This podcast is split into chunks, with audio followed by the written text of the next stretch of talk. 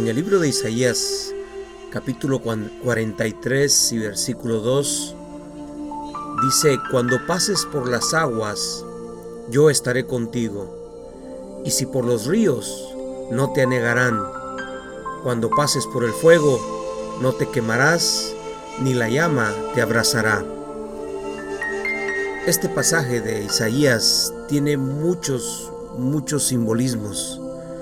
Simbolismos que en la misma Biblia son utilizados muchas veces como bendición y maldición.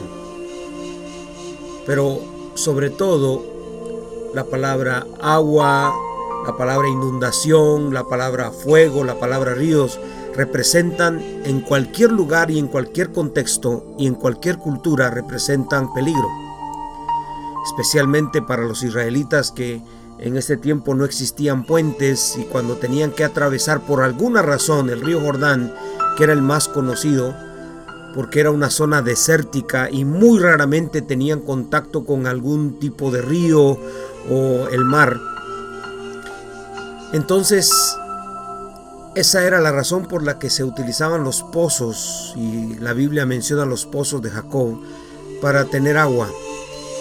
Pero en este contexto, así como el Señor utiliza el agua en el Salmo, en el Salmo 1 por ejemplo, donde habla de que el justo va a ser como el árbol que crece junto a corrientes de aguas y ahí es una bendición.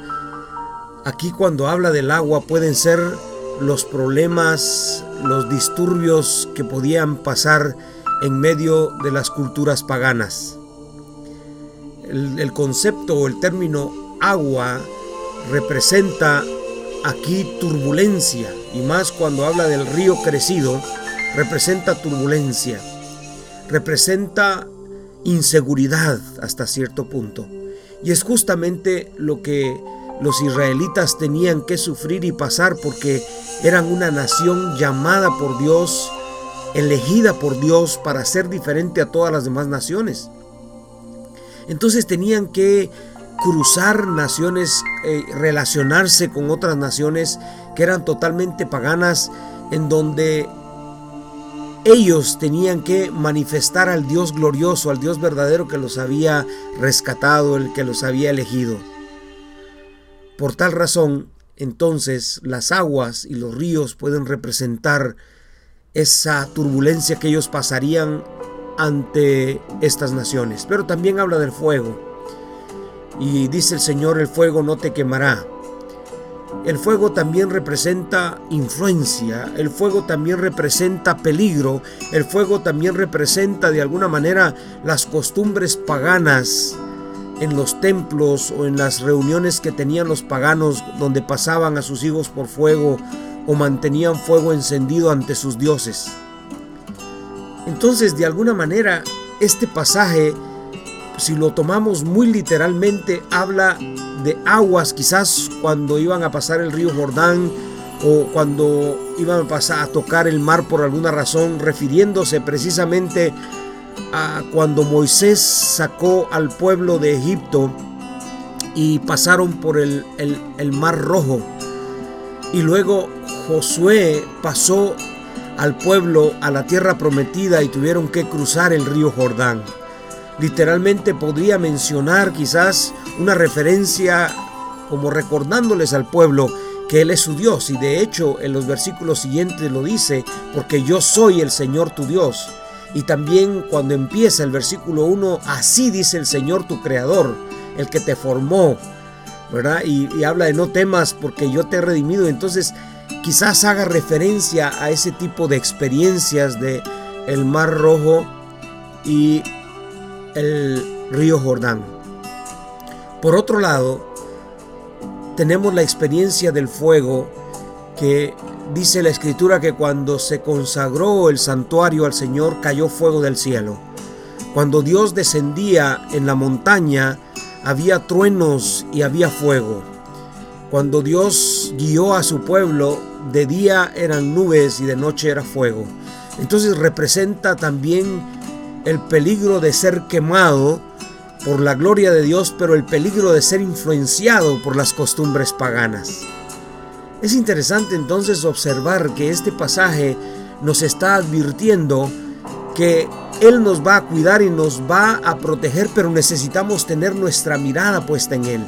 Necesitamos tener nuestros ojos y nuestro corazón puesto en Él para que nada de esto nos afecte.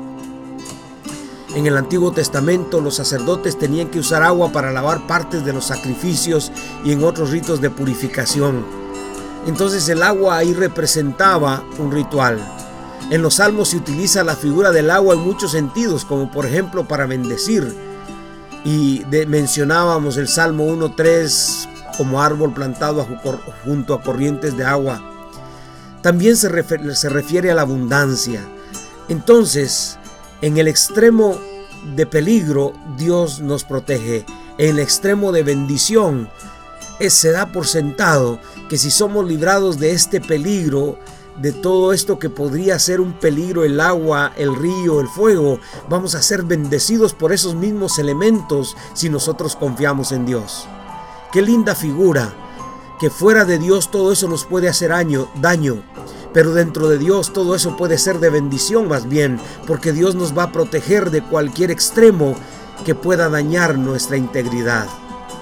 He ahí la importancia entonces de creer en esta promesa que dice el Señor. Si yo te he llamado, si yo te escogí, yo soy tu creador, soy el Señor tu Dios, el Santo de Israel tu Salvador, entonces confía que cuando pases por esas aguas turbulentas, cuando tengas gente problemática a tu alrededor queriéndote embarcar o destruir, yo estaré contigo. Y cuando alguien quiera arrastrarte porque quiere llevarte entre sus pies con chismes, con problemas. Esos son los ríos. No te van a negar porque voy a estar contigo. Y cuando pases por el fuego, por las costumbres paganas o por los ritos o por alguna quemazón emocional, una quemazón social, no te quemarás. Ni, ni la llama te va a abrazar, porque yo soy el Señor tu Dios. Qué lindo poder confiarle al Señor en esta hora y decirle gracias Dios. Gracias porque tu promesa es de bendición y cuidado, no importando las circunstancias, circunstancias en que nos encontremos. ¿Qué le parece si ora conmigo y le da gracias y confía en Él? Entregue su corazón a Él para que Él pueda bendecir su vida. Amado Dios, gracias por tu presencia en nuestras vidas. Gracias por tu protección. Gracias por tu Espíritu Santo que nos ayuda a entender que vivir en ti y para ti, nosotros somos tu especial tesoro. Somos los salvados, somos los redimidos, somos los escogidos, por lo que no tendremos temor, porque todo eso está alrededor de nuestra vida, Señor. Aguas profundas, problemas, circunstancias, fuego que nos quiere quemar pero tú nos vas a librar y vas a usar esos mismos elementos para bendecir nuestras vidas. Te agradecemos en el nombre de Jesús esas promesas preciosas.